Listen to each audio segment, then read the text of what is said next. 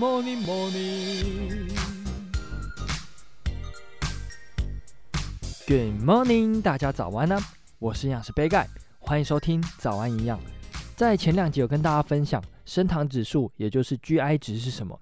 那今天呢，就要来跟大家分享另外一个观念，就是 GL（Glycemic Loading） 升糖负荷是什么东西。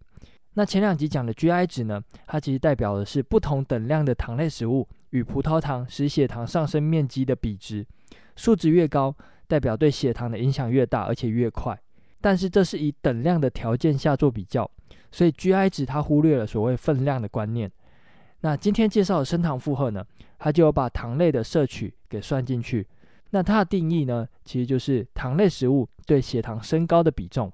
计算的方法就是用 GI 值乘上食物所含的糖类的重量，再除以一百。从公式上呢，我们就可以发现，有些食物虽然 GI 值低，但是吃多了血糖还是会上升。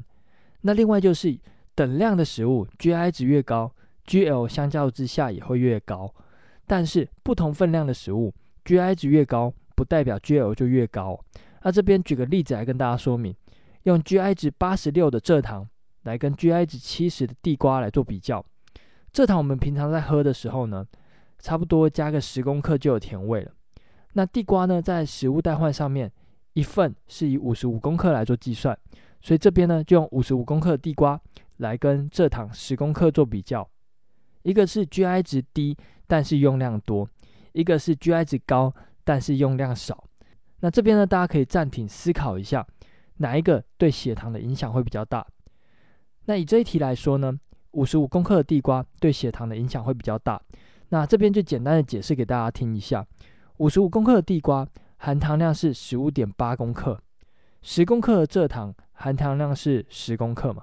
那刚刚我们已经知道 GL 的计算公式是 GI 值乘上食物的含糖量再除以一百，所以我们就可以算出来，蔗糖的 GL 是八点六，地瓜的 GL 是十一点六，所以相较于十公克的蔗糖。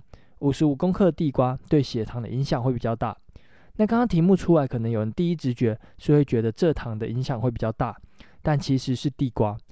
那今天这一集有一点复杂，但是想要跟大家讲的观念是，GI 值虽然重要，但是不是低 GI 的食物就能多吃。